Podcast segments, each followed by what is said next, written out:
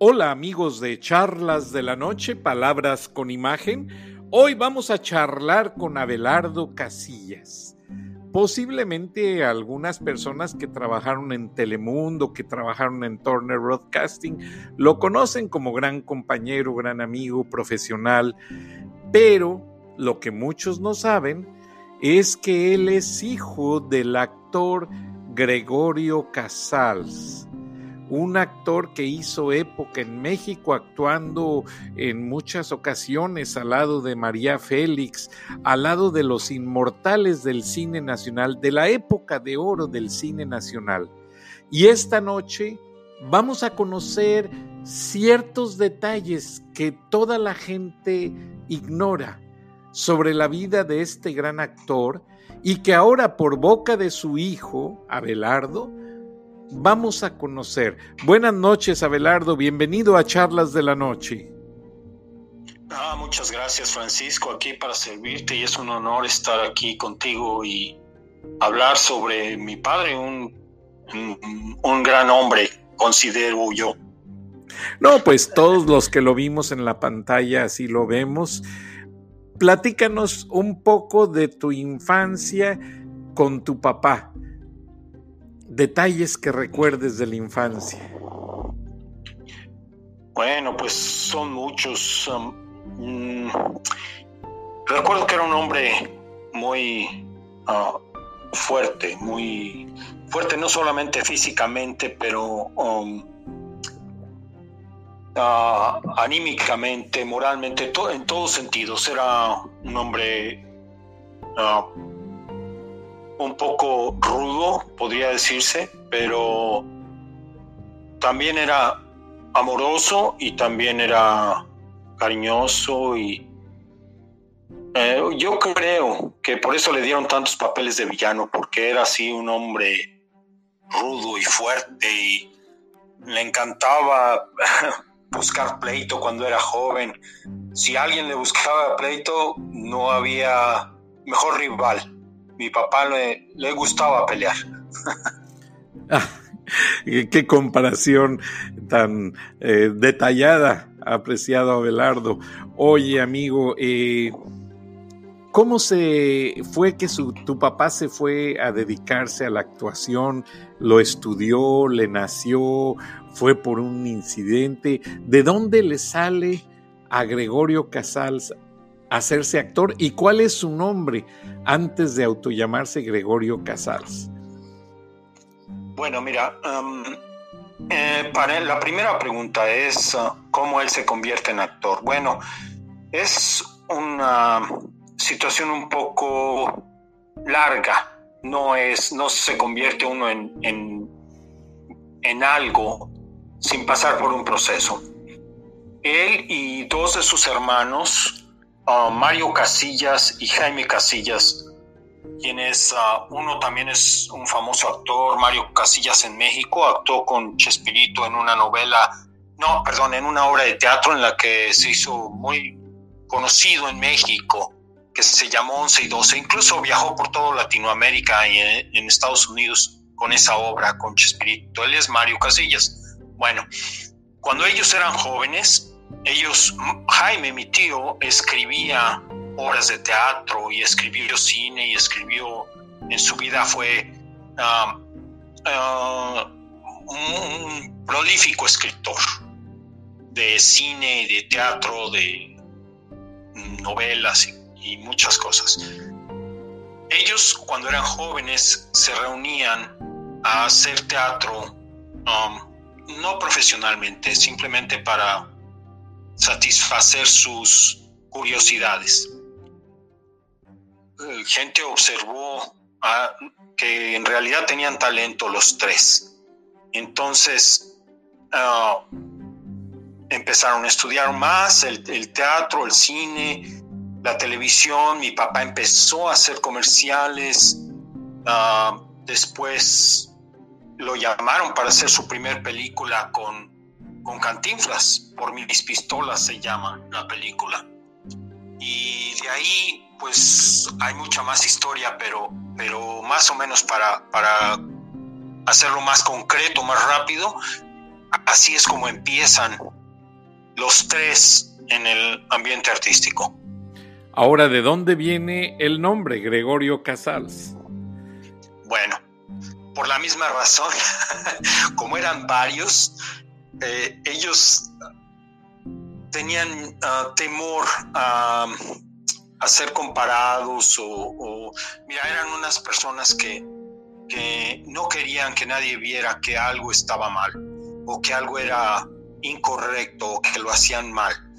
Si tenían trabajo juntos, ah, les molestaba que la gente supiera que eran todos hermanos. O sea, querían tener sus méritos propios. Y es bien curioso. Se, rifaron el quién se cambiaba el nombre y perdió mi papá. y entonces él se lo cambió. De los tres, de Mario, Jaime y mi papá. ¿Y cuál era el nombre original de tu padre? Mi, mi papá nació en San Miguel del Alto, Jalisco, con el nombre de José de Jesús Casillas Rábago. Ese es su nombre original.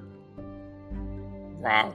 Y, y para hacerlo más simple, y le gustaba el nombre de Gregorio por algunas ah, antecedentes, pues con Gregory Peck o también con otro, otro personaje en San Miguel que se llamaba Gregorio, que era un hombre bastante ah, fuerte y, y que mi, al que mi papá quería, pues Ah, y así se puso Gregorio Casal.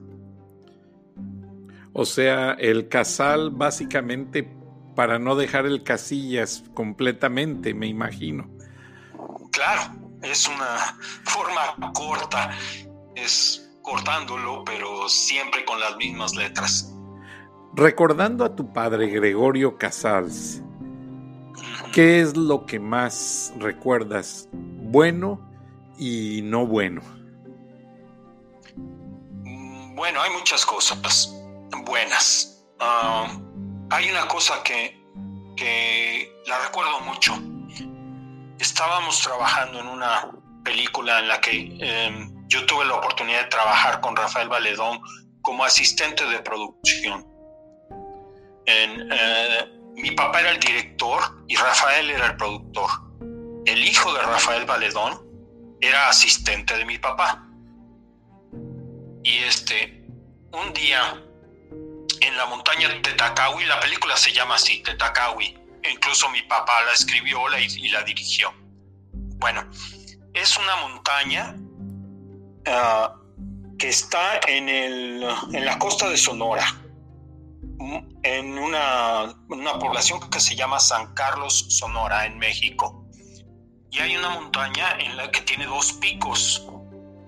En realidad es una palabra yaqui, tetacawi, que significa tetas de cabra. Y en realidad parecen unas tetas de cabra hacia arriba, volteadas hacia arriba. La montaña tiene dos picos. Bueno, ese un día estábamos en la filmación y teníamos unos ah, venados que teníamos que tomar en unas escenas. Bueno, una de las uh, venados, de las hembras, uh, parió y tuvo a un bebito. A los dos, tres días, ahí en la filmación, teníamos a los venados ahí en unas uh, jaulas bastante grandes, los cuidábamos bastante bien, pero a la hora de sacar a la venado, en, para una de las tomas que teníamos que hacer, el venadito corrió y se asustó bastante y subió la montaña entonces mi papá y yo fuimos, ya después de que, de que terminó la toma y todo, terminamos de, de, filmar ese día y subimos la montaña a rescatar al venadito para no dejarlo solo, que no muriera ahí solo, ¿verdad? Porque era muy pequeño, tenía apenas unos cinco días, seis días de nacido.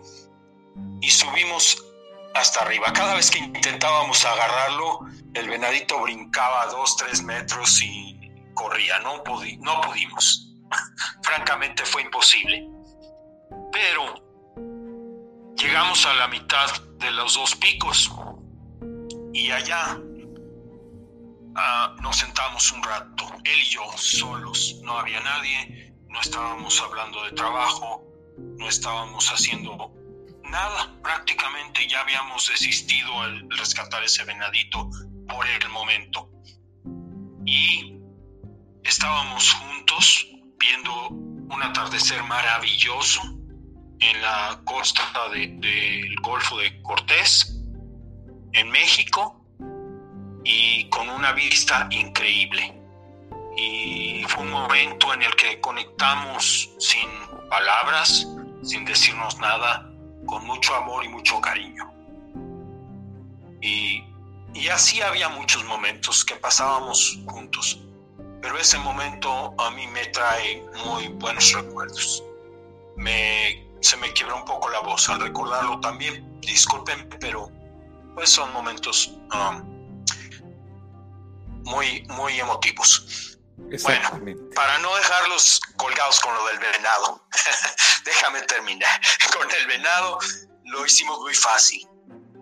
Pusimos a la, a la venada de una forma en una jaula en la que solo el venadito podía entrar. Y solito entró. A la mañana siguiente, cuando llegamos a revisarlos y a darles alimentación y todo, ahí estaba el venadito. Y estuvo sano y salvo por el resto del tiempo. Qué bueno. Esas. Qué bueno. Ahora, detalles incidentales que recuerdes de la carrera de tu padre. Ya ves que los actores, pues cuando son galanes principalmente, eh, resultan ser algo, pues, románticos. Eh, ¿Eso nunca se llegó a ver con tu papá? Oh, pero cómo no. Yo perdí la cuenta de, de las que yo consideré que eran sus mujeres al número 10. ya dije, bueno, ya, yo ya no cuento más. Porque sí, era muy fácil. Y mi papá creo que no supo manejar la situación. Había actores que en realidad muy honorables, no, no sé, que, que se mantenían con su, con su mujer. Julio Alemán es uno de ellos, por decirte un ejemplo. Se mantuvieron con su mujer por toda la vida. Ahora, ah, es muy fácil con actores que, que son galanes, que son famosos, que tienen éxito, que mujeres bellas se les aproximen. Y pues sí, así pasó, mi papá no, en, realidad ahora yo lo veo como un defecto, no como una virtud, porque en ese tiempo pues la gente lo admiraba por eso. Ahora no es una cosa de admirar y yo tampoco lo admiré mucho por esa razón, pero hubo mujeres con las que él vivió, a las que yo quise mucho a las que yo consideré casi como mi mamá. Una de ellas es Cristina Moreno, la, yo la adoré como casi como una madre. Era una actriz también y, eh, hicieron una novela juntos y así fue como ellos se, se, se enamoraron y vivieron por varios años juntos. Pero también hubo algunas que no fueron muy buenas con nosotros cuando éramos niños y esas son las cosas que me duelen, no me gustan de mi padre, pero pues son cosas de la vida y cada quien vive como, como puede y como le place. Y francamente creo que mi padre tuvo una vida muy placentera y a su modo. Siempre la vivió como él quiso. Y por eso no, no me da tanta tristeza el, que haya muerto, porque en realidad vivió una vida muy plena, muy buena, muy, muy llena de, de incidentes, vivió cosas increíbles, muy buenas. Y yo afortunadamente estuve al lado de él muchos, mucho tiempo, porque pues tuvimos una hermana que, que no lo vivió así, bueno, dos hermanas en realidad no lo vivieron igual. qué lástima, pero bueno, son anécdotas. Ahora, ¿cuál fue la película más taquillera que tú recuerdes de tu papá? Mm, bueno, no sabría decirte la más taquillera, pero yo creo que la que más ah, éxito tuvo o la que con la que más gente lo, lo reconocía y se identificaba con él fue una película que dirigió Emilio Fernández, que se llamó La Choca. Y en esa película y tuvo un papel también así muy fuerte, muy, muy, muy bonito, una actuación increíble. Ahora me decías también, me preguntabas que si él había estudiado. Yo francamente pienso que un actor estudia toda su vida. Él, a cada papel que le daban, bueno, déjame contarte una anécdota también. En, en una película con Rafael Inclán, en la que él muere, eh, es una, una comedia, pero él muere en la película. Hay una escena en la que él está usando un valero. No sé si recuerdes estos juguetes que...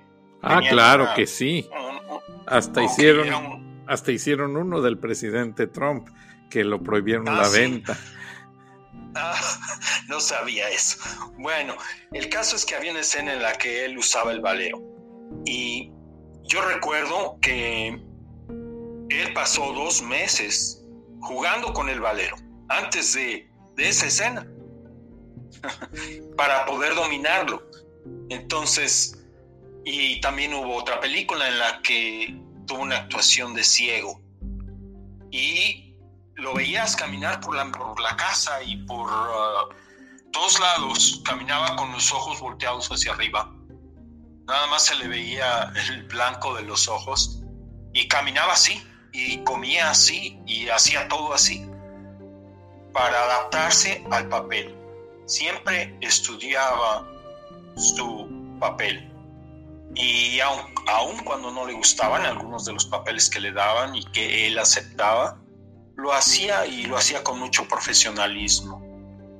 También recuerdo que uno de, otro de los papeles en que, en que él fue muy reconocido fue Chanok, cuando él actuó con Tintán en varias películas.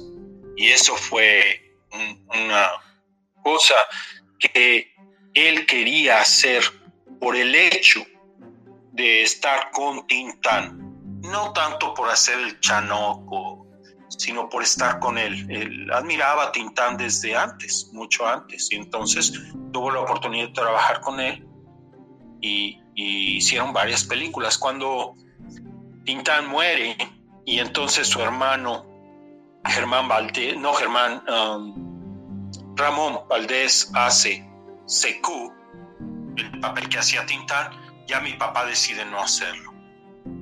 Y entonces lo hace Miguel Gursa, quien era el, el entrenador de todos los animales en los estudios Churubusco. Y, y yo pasé mucho tiempo ahí en esos estudios, pues aprendiendo y haciendo cosas con ellos. Qué interesante, Abelardo. Ahora, eh, hablando de las experiencias de todas las películas y novelas, a tu padre, Gregorio Casal, ¿qué es lo que más le gustaba hacer? ¿Novelas o películas? Ah, es muy fácil, la pregunta es, son las películas. Ah, es, él tenía un gran amor por el cine. Las novelas las hacía cuando él, bueno, el ser actor es difícil. Yo recuerdo una temporada, exactamente duró un año sin, sin tener ningún papel. Y son tiempos difíciles. Los actores tienen que saber manejar su, sus ingresos porque una vez que acaba una película estás desempleado una vez que acaba una novela, estás desempleado. Una obra de teatro y estás desempleado. Y entonces tienes que tomar papeles que a veces no te gustan tanto para seguir trabajando y para seguir um, siendo reconocido. Mira, yo pienso que un actor, si deja de estar un mes en las pantallas, ya la gente se olvida de, ellos por un momento, ¿verdad?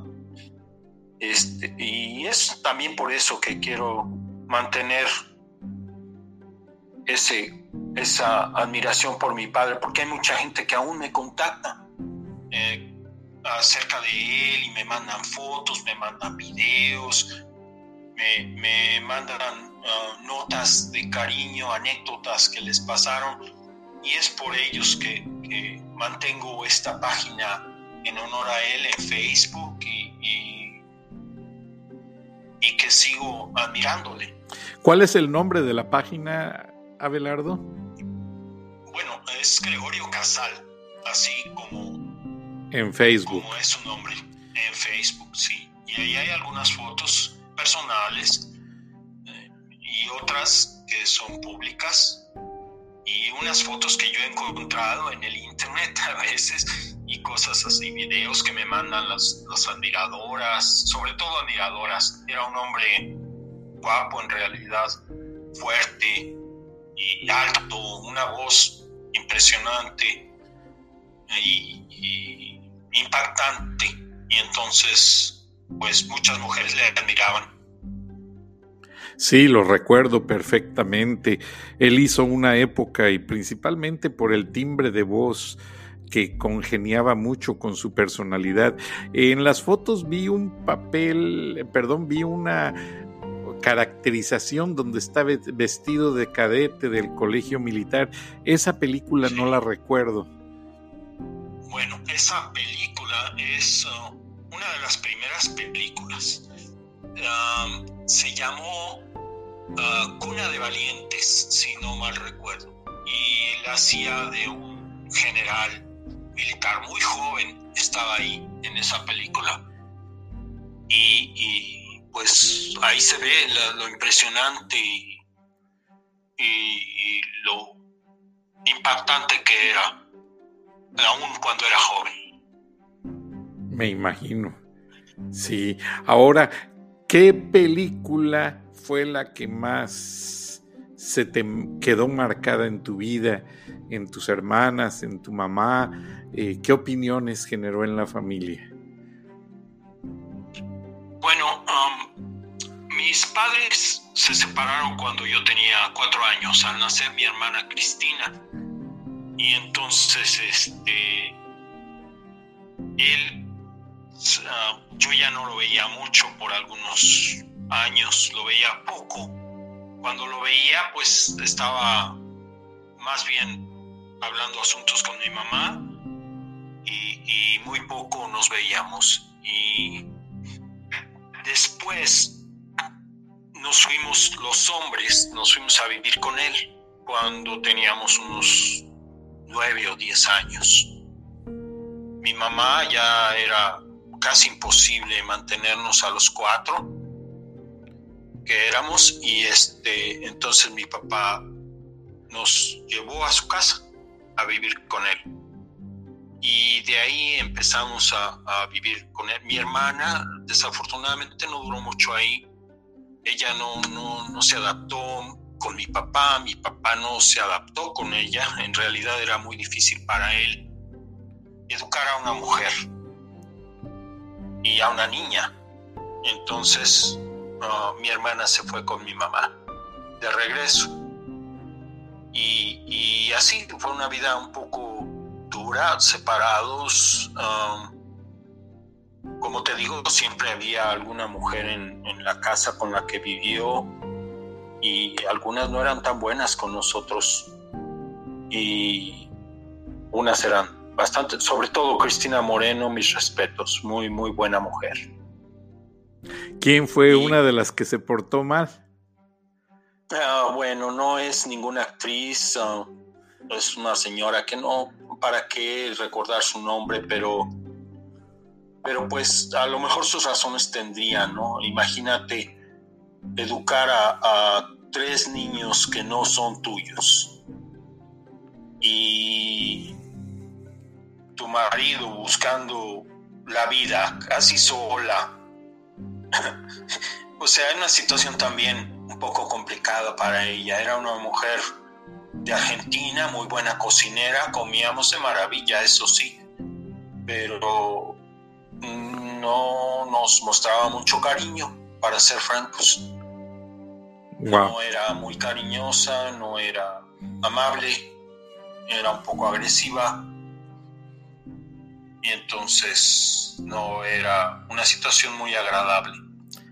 Permíteme que te interrumpa y te voy a platicar algo bien interesante. Yo en, en, Turner precisamente viajaba mucho a Milwaukee por razones de un programa que manejábamos allí en, en TNT y Cartoon Network. Y en un pueblito llamado Mercum, Milwaukee, donde se hacen las motocicletas Harley Davidson, encontré algo bien interesante. Encontré un, club de aficionados a las películas mexicanas.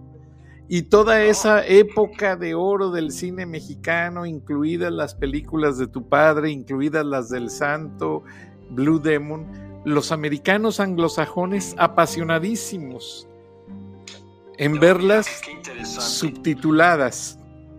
Y muchas veces pagaban hasta, pues, de más por poder tener la posibilidad de, perdón, de verlas. Entonces, tú sigues recibiendo regalías. Eh, ¿Qué pasa con todo ese gran material que produjo tu padre? Bueno, hay um, algunas situaciones ahora con la muerte de mi padre, él les deja en realidad las regalías a mi hermana Cristina. Entonces ella es la dueña de las regalías de mi papá.